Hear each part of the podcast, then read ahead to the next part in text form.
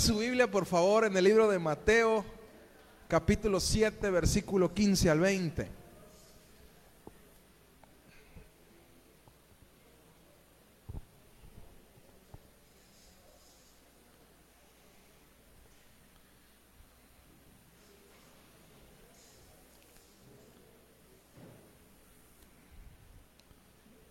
Gael, ¿me ayudas a quitar los flachazos, hijo, de las lámparas de acá? Porfa. A dejarlas en fijo, las lámparas. Mateo 7, versículo 15 al 20 dice, guardaos de los falsos profetas que vienen a vosotros, esas, están bien, las de acá, dejarlas, quitarles el flash, que vienen a vosotros con vestidos de ovejas, pero por dentro son lobos rapaces. Por sus frutos los conoceréis. ¿Acaso se recogen uvas de los espinos o higos de los abrojos? Así, todo buen árbol da buenos frutos, pero el árbol malo da frutos malos. No puede el buen árbol dar malos frutos, ni el árbol malo dar frutos buenos. Todo árbol que no da buen fruto es cortado y echado al fuego.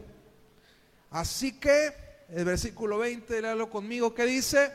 ¿No lo pusieron? Acá todavía no llega Cristian. Por sus frutos los conoceréis. Bien, hace días le preguntaba a una prima que es química, ¿cuál era la razón por la que el cáncer había proliferado tanto en, estos tiempos? Y me decía ella que tiene que ver, eh, claro, una predisposición genética. Hay personas que tienen más esa tendencia, familias que tienen más esa tendencia, pero también eh, los alimentos que consumimos. Ahorita prácticamente todo es procesado y cuando le digo todo es todo. Tuve la oportunidad de ver eh, imágenes y videos de lo que eran las frutas originalmente. Lo que usted come hoy como fruta eh, es muy diferente a lo que originalmente eh, era esa fruta. Veía el plátano, por ejemplo, era pequeño, con semillas muy grandes, que lo, que lo hacía prácticamente incomible. Era muy difícil porque era como comerse una guayaba. O sea, ha intentado comerse el centro de la guayaba y luego se te queda metido entre los dientes y ahí estás queriéndotelo sacar con la lengua, ¿verdad? Si no tienes el, eh, eh, un palillo o, hilo dental. La sandía, por ejemplo, era blanca, completamente blanca con semillas. Y, cada una de estas frutas ha ido, se ha ido eh, cambiando genéticamente para, para hacerla más fácil de comer. Así prácticamente los, los tomates eran así. Literalmente el jitomate que hoy conocemos era una bolita de este tamaño y se ha ido generando, eh, modificando genéticamente para que usted encuentre ahora jitomates que no puede abarcar con la mano. Y cada uno de estos alimentos, aunque creemos, bueno, de comer comida chatarra, comer verdura, comer más saludable verdura, pero ni siquiera la verdura estás comiendo algo que no haya sido alterado genéticamente. Esta modificación se da a través de procesos químicos y hasta modificaciones por medio de injertos algo que es muy común, el limón colima, usted lo, lo ubica, el chiquito ese digamos que es el limón más original. Y el limón grandote que comemos es un injerto de limón con lima.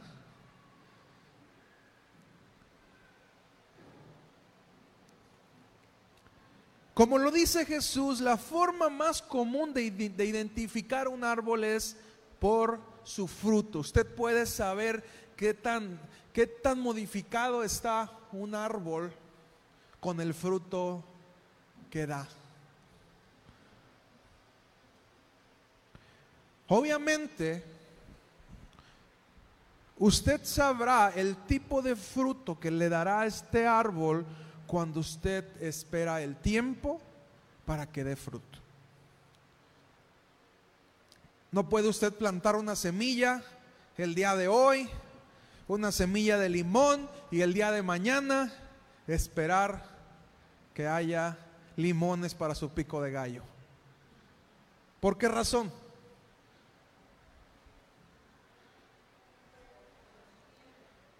Pero yo planté, planté una semilla, le eché agua, le eché fertilizante, ¿por qué no puedo cosechar mañana limones? Porque es un proceso, porque lleva un tiempo. Hay que abonarlo, dejar que crezca, cuidarlo, ponerle una varita para que crezca arechito, regarlo.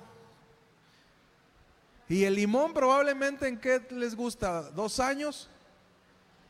Bueno, en un año puede que empiece a darle los primeros limoncitos. Es de los más rápidos. Yo les digo cuando me preguntan, me dicen, y, cuando tú murieras, ¿cómo quisieras terminar? Yo le digo, yo quisiera que me pusieran en un, en un hoyo sin caja ni nada y plantaran un árbol. Y seguir dando vida después de que, de que muera y de preferencia pongan un limón porque quiero dar mucho fruto.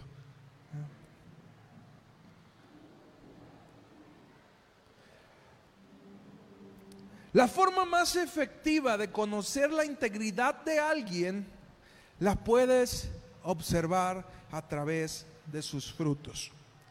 Hay personas que pueden hablarte maravillas. Verbo mata carita, dicen ahí, y billete mata verbo. Bien.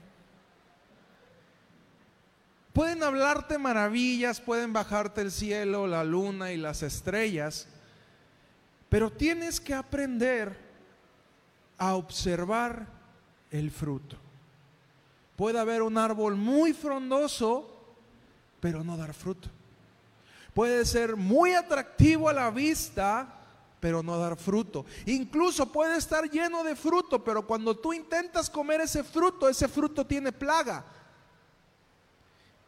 Y aunque por fuera puede verse muy apetecible, por dentro tiene gusano. Pero sabes, como personas normalmente no nos detenemos a observar el fruto. No somos lo suficientemente pacientes para observar el fruto de las personas, para observar el fruto de los demás y a partir de ahí conocer quién realmente es esa persona. Seguramente a usted le ha pasado que conoce a alguien y dice, es que yo creí que era buena persona. Parecía ser alguien bueno, parecía ser alguien íntegro, pero conforme lo conocí, me di cuenta que por dentro estaba podrido. ¿Le ha pasado a usted alguna vez o nomás a mí? ¿Y sabes por qué nos llevamos ese tipo de decepciones? Porque no sabemos esperar, no sabemos observar y porque somos muy impacientes. Tendríamos que comenzar a ser más cautelosos en nuestras relaciones, a ser más cautelosos con quien eh, vamos a, a entablar una amistad, un negocio, un noviazgo, un matrimonio, una relación que implique una cuestión más profunda y no aventarnos hasta que veamos el fruto.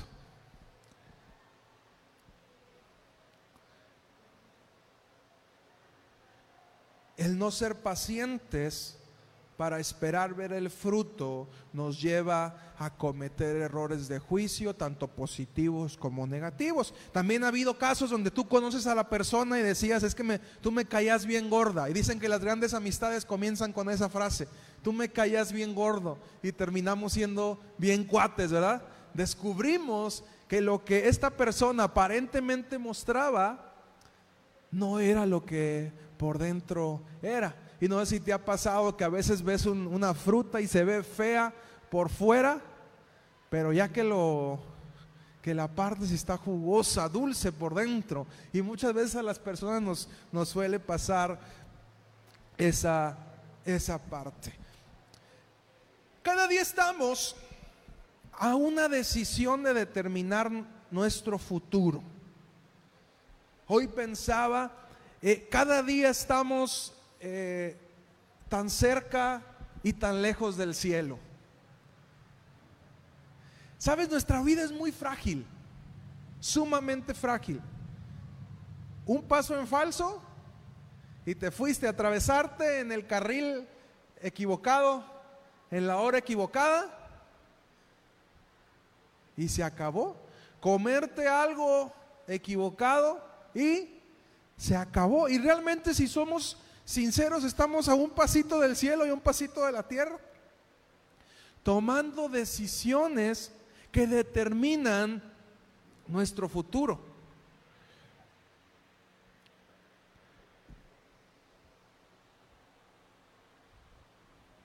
Como lo decíamos, desde cruzar sin fijarnos la calle o conducir utilizando el teléfono móvil,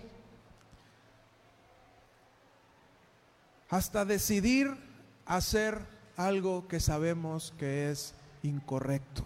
Una mala decisión te puede llevar a injertar algo en tu vida que no es lo que deseabas. ¿Alguna vez usted ha injertado un árbol? ¿Ha visto cómo es el proceso? Bien, usted tiene un árbol grande, grueso, corta un poquito, toma una, una vara de otro árbol, lo mete y lo pega. Hay quien lo amarra, pone en cinta, hasta que la vara del otro árbol comienza a unirse al árbol grande y lo más impresionante es que cambia su estructura genética. El hecho que usted injerte esa varita cambia la naturaleza del árbol plantado. Y sabes, a veces decisiones que tenemos nos llevan a poner injertos en nuestra vida que no son lo que deseáramos tener. Y sabes cuál es la cuestión que no nos damos cuenta inmediatamente del injerto que hicimos. Pasará el tiempo, pensaremos que no pasa nada, que todo está bien, y de repente cuando veamos nuestro fruto, después de un tiempo, nos daremos cuenta que el haber puesto ese injerto en nosotros terminó por cambiar nuestra estructura genética y el fruto que dimos no era el fruto que deseábamos.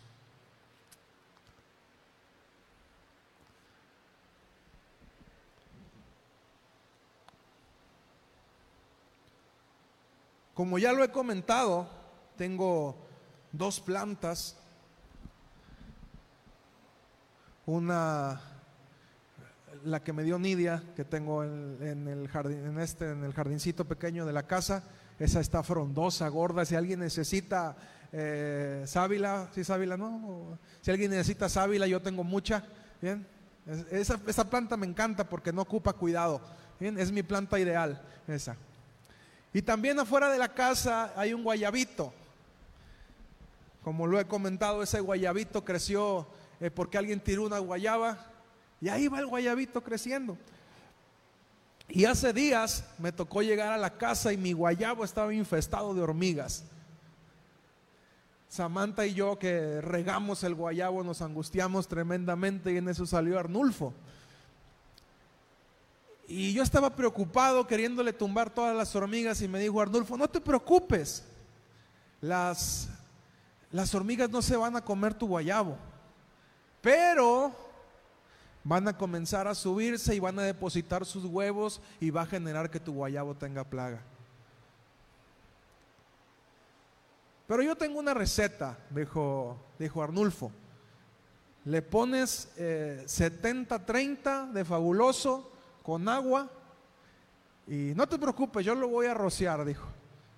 Y roció el guayabito.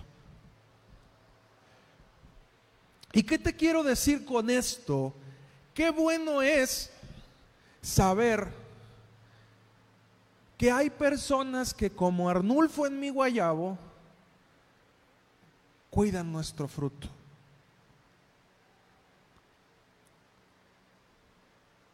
Y a veces no lo vemos eso como una bendición.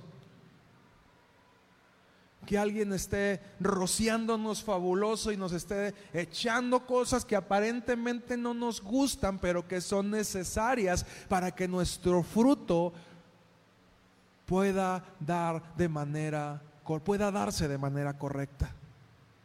Es una bendición el hecho que tú puedas acercarte a alguien que te esté observando, que te esté mirando y que pueda cuidar el fruto que estás dando. Ese alguien probablemente tendrá que podarte y cuando te pode va a doler. Ese alguien seguramente tendrá que echarte cal para que no se te suban las hormigas ese alguien tendrá que abonarte y cuando te abone con excremento de pollo no va a oler bien. Te va a decir cosas a lo mejor que no te gustan, que te incomodan, que te molestan. Porque a quién le gusta el excremento.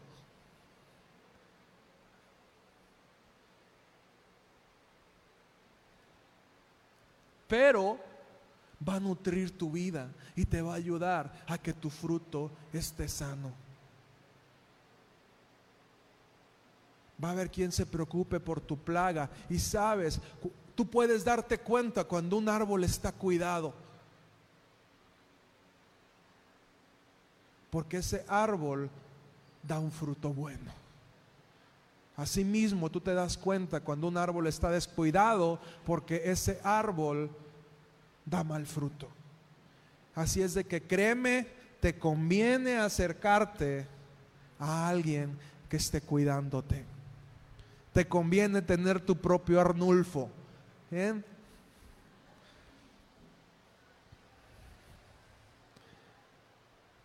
El fruto de un árbol es el resultado de distintas circunstancias. El cuidado es una, pero también dónde está plantado. Recuerdo que hace tiempo mi mamá intentó plantar un manzano ahí en Compostela. ¿Y qué cree que pasó con el manzano? Se secó, no se dio porque no es su hábitat. Sin embargo, usted camina 16 kilómetros más adelante. Usted va a San Pedro Lagunillas y planta un manzano. ¿Y qué cree que ocurre con ese manzano?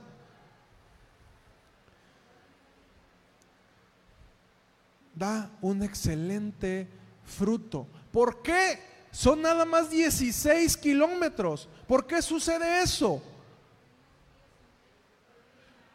Porque el clima y la tierra de San Pedro, la humedad de San Pedro es ideal para que el manzano y el durazno se dé. Y frutas que 16 kilómetros más adelante no hay, 16 kilómetros después existen y se dan muy buenas. ¿Por qué? Porque el, terreno es el adecuado para que ese fruto se establezca. ¿A cuánto les gusta el café? Creo que es más fácil decir a quién no le gusta el café, ¿verdad? ¿Eh? ¿Ha escuchado usted el término café de altura? ¿Y sabe usted a qué se refiere?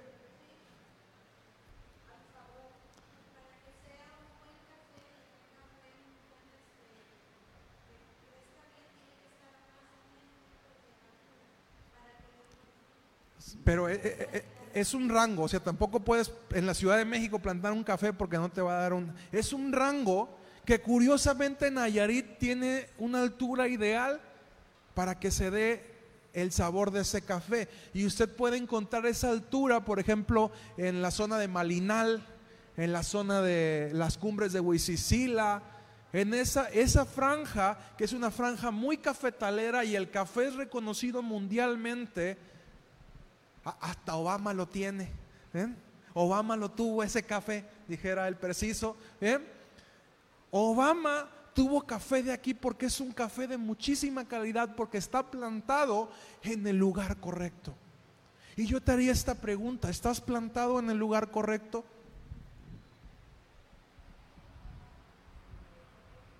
¿Has entendido en dónde Dios quiere que estés y cuál es el lugar para que tu fruto pueda darse de manera adecuada? ¿O andas divagando por el mundo? Te trasplantan, te ponen en un lado, en otro y no produces nada. O lo que produces no es de calidad. Sabes, a veces andamos haciendo un montón de cosas que no debemos de hacer nos plantamos, nos echamos compromisos en cosas que no tendríamos que estar haciendo y eso hace que nuestro fruto mengüe. Que nuestro fruto no sea el ideal. Y luego decimos, pues ¿qué pasó? ¿Por qué después de este tiempo estoy viendo que mi vida es un conflicto? Bueno, porque te plantaste en lugares que no deberías de estar.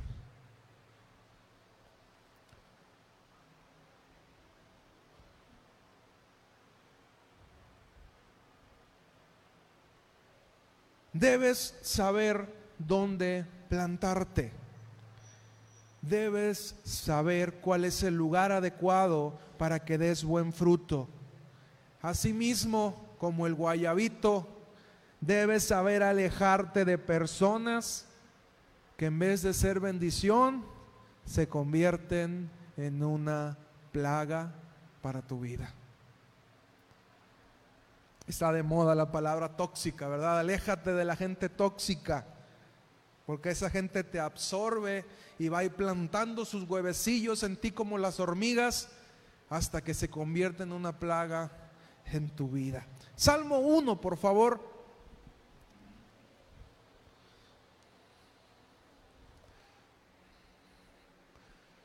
Es un salmo que me encanta. Dice, bienaventurado el varón que no anduvo en consejo de malos, ni estuvo en camino de pecadores, ni en silla de escarnecedores se ha sentado, sino que en la ley de Jehová está su delicia y en su ley medita de día y de noche. El verso 3 dice, será como árbol plantado junto a corrientes de aguas, que da su fruto en su tiempo y su hoja no cae. Y todo lo que hace, prosperará. No así los malos, que son como el tamo que arrebata el viento. Por tanto, no se levantarán los malos en el juicio ni los pecadores en la congregación de los justos, porque Jehová conoce el camino de los justos, mas la senda de los malos perecerá. Juan 38, 39, Juan 7, 38, 39, perdón.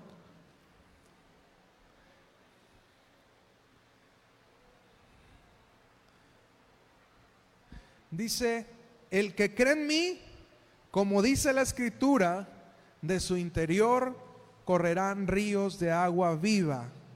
Esto dijo del Espíritu que habían de recibir los que creyesen en Él, pues aún no había venido el Espíritu Santo, porque Jesús no había sido aún glorificado. ¿Quién quiere dar un buen fruto? Nadie, santo Dios. Bueno, hermanos, que les vaya bien, Dios los bendiga. Buenas noches, Jehová los bendiga y los guarde. ¿Eh? ¿Quién quiere dar buen fruto? Que lo que hagas en tu vida prospere. Que te vaya bien. Mantente unido a la corriente de las aguas. Dice Juan, el que cree en mí, como dice la escritura, de su interior correrán ríos de agua viva. que son las aguas? Es el Espíritu Santo. Mantente unido al Espíritu Santo. Mantente escuchando, atento al Espíritu Santo, a lo que Él te hable. Y de esa manera podrás dar un buen fruto.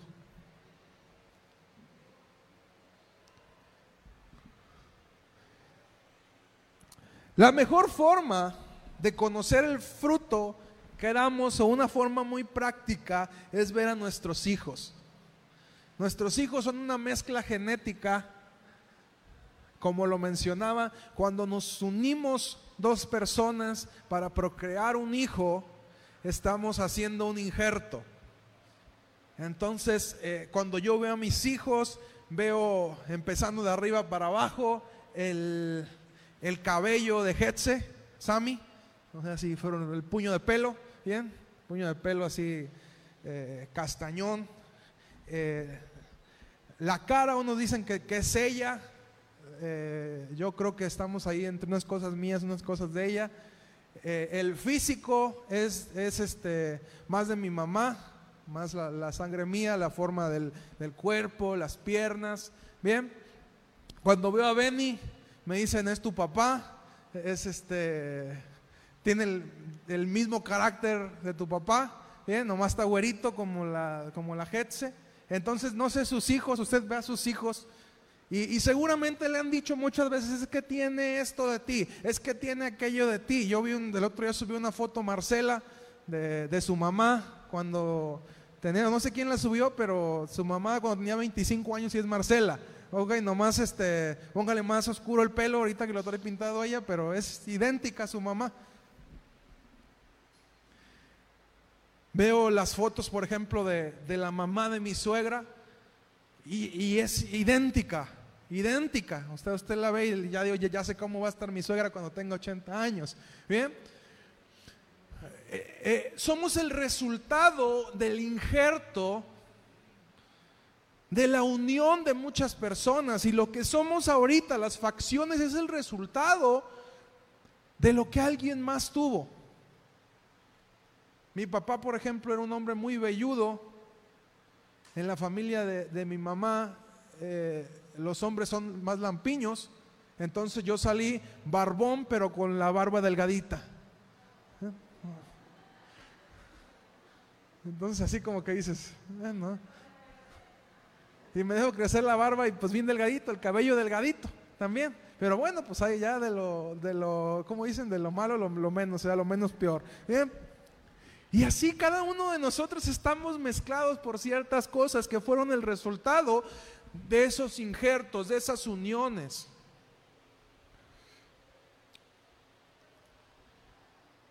Y así como puedes ver el fruto que das en tus hijos y es fácil identificar eh, un compañero de, trabajo que es de acá de un rancho para el lado de Pochotitán, me decía que, que, ellos tenían muchas vacas, pero no tenían toros. Entonces, eh, el ejido se unió y compraron un toro. Entonces, dice, el pobre toro se la, pasaba trabajando todo el día. Ya casi le tenían que dar ostiones al pobre para que, para que anduviera este, mejor en, el desempeño eh, de, vigoroso. Bien, dice que le llevaban una vaca y le llevaban otra vaca y le llevaban otra vaca. Entonces vieron que el toro ya estaba siendo insuficiente porque había demasiadas vacas. Entonces dice que compraron otro toro entonces ya tenían a los dos toros trabajando y dice, tú te podías dar cuenta, en el rancho quedó tan claro de quién era hijo cada becerro. Como solamente había dos padres, dice, tú llegabas a, los, a los campos, a las granjas y tú decías, este es de, del toro fulano y este es del toro sutano. Y eran claramente obvio que cada becerro que salía de ese lugar cada vaca que salía de ese lugar tenía un origen porque estaba marcado, era el fruto de las características de su papá. Tú puedes identificar en tus hijos qué tipo de fruto das, pero te haría esta pregunta, ¿qué tipo de fruto estás dando como persona? ¿Cuál es el fruto que te identifica?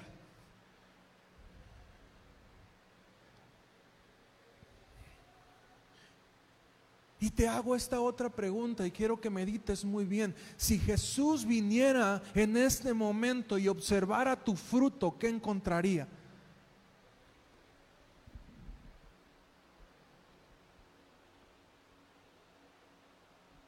Dice la palabra que un día Jesús iba caminando por el campo y vio una higuera. ¿Y qué pasó con esa higuera? No tenía fruto. ¿Y, ¿Y qué hizo Jesús? La maldijo. ¿Y qué le pasó a esa higuera? Se secó. Uh.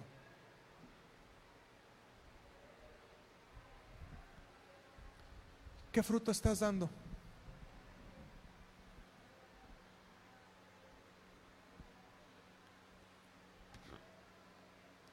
Gael, ven.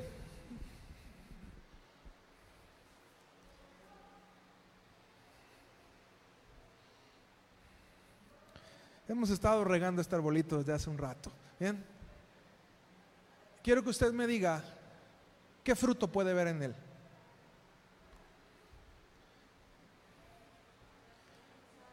Responsabilidad, dice Nidia. ¿Quién más? Levante su mano, por favor.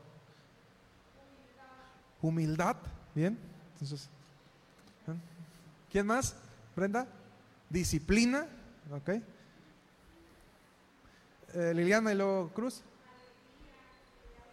Alegría. ¿bien? Maricruz.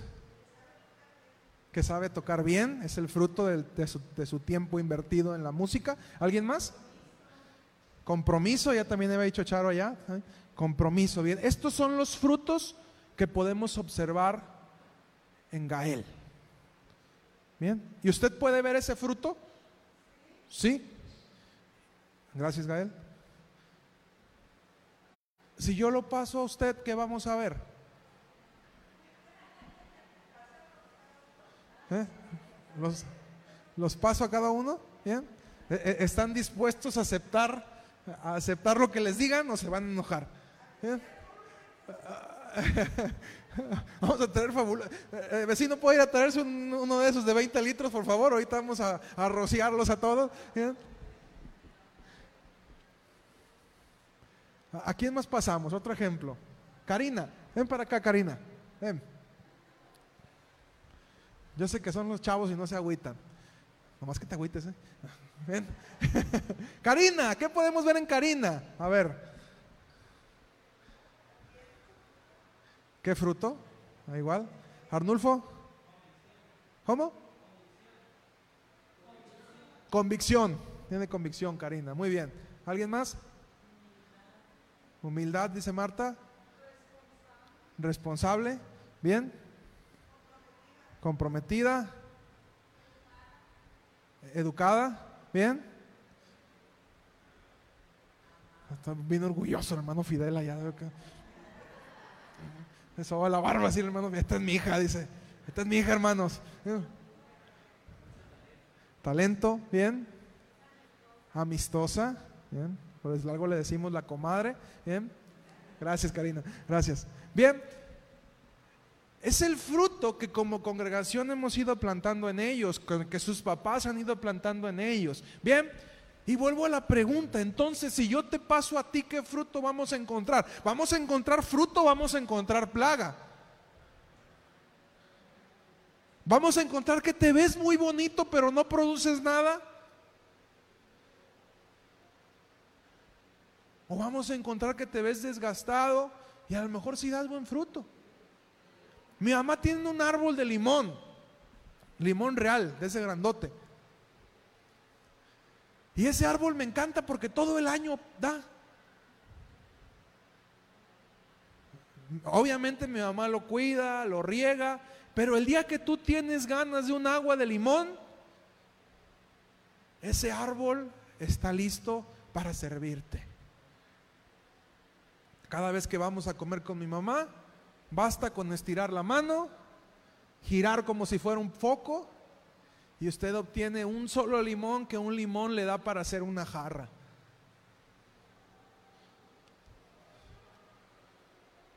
Si yo voy a su vida o si Cristo viene a su vida, ¿qué es lo que va a encontrar en usted? Usted me va a decir, hermano, es que yo soy una nuez, yo tardo 20 años en dar fruto. Pues Dios quiera que sí sea nuez y que cuando sea su tiempo vengan y encuentren algo. Yo soy un, aguacata- un, un- un aguacate corrientito, pero que doy aguacates bien sabrosos. ¿eh? Gálatas 5.19. ¿Qué dice Gálatas 5.19? Ayúdenme por favor a seguirlo.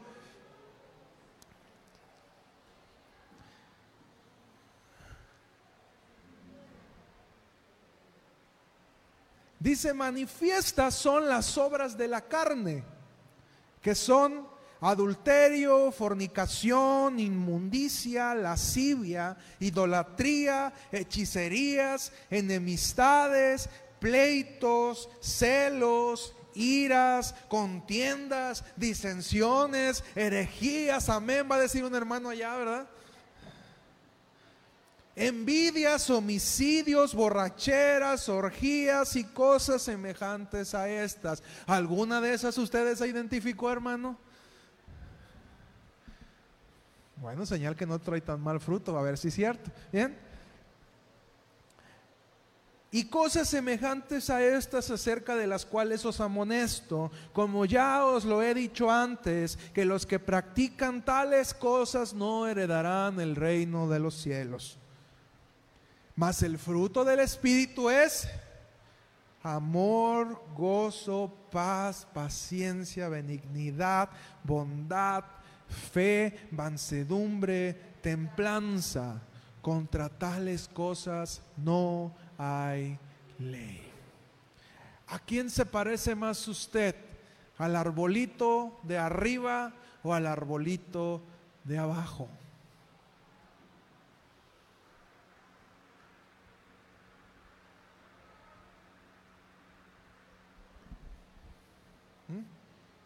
Quedan todos muy callados.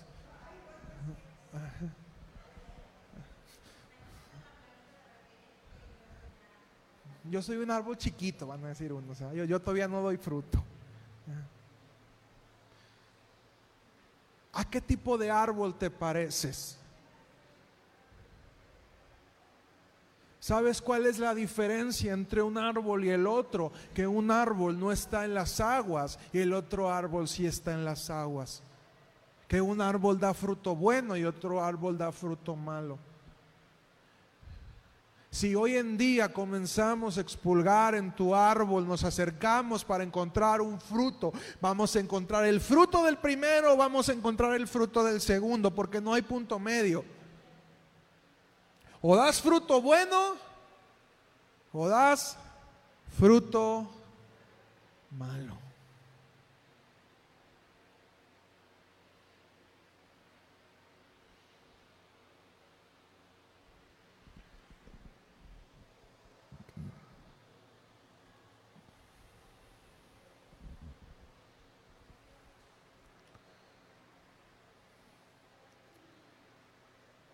Esa reflexión es la que quiero que te lleves.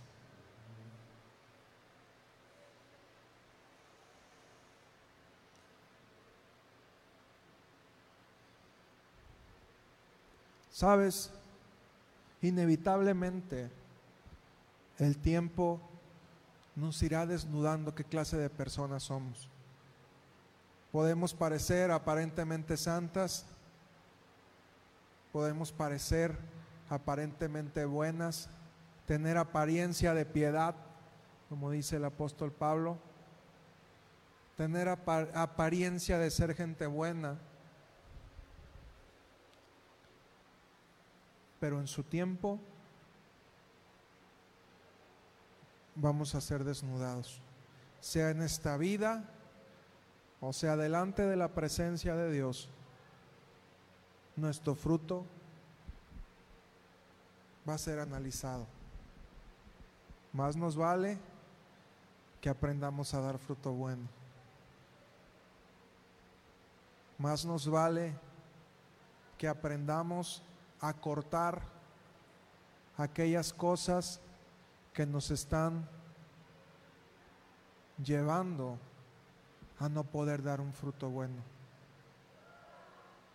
Cortar con el rencor, cortar con el odio, cortar, cortar con la amargura, cortar con los malos hábitos que no nos están permitiendo dar un fruto bueno. Hay cosas como la parábola del trigo y la cizaña, dice Jesús contando, un campo plantado de trigo, vino del enemigo y plantó cizaña. Y cuando va creciendo, son aparentemente iguales. Les digo, ¿saben qué? No lo corten. Porque ahorita pueden arrancar trigo pensando que es cizaña. Pero cuando crezcan, entonces vamos a poder hacer una diferencia y vamos a arrancar la cizaña y la vamos a poner en el fuego. Es necesario, hermanos, que podamos hacer cambios en nuestra vida.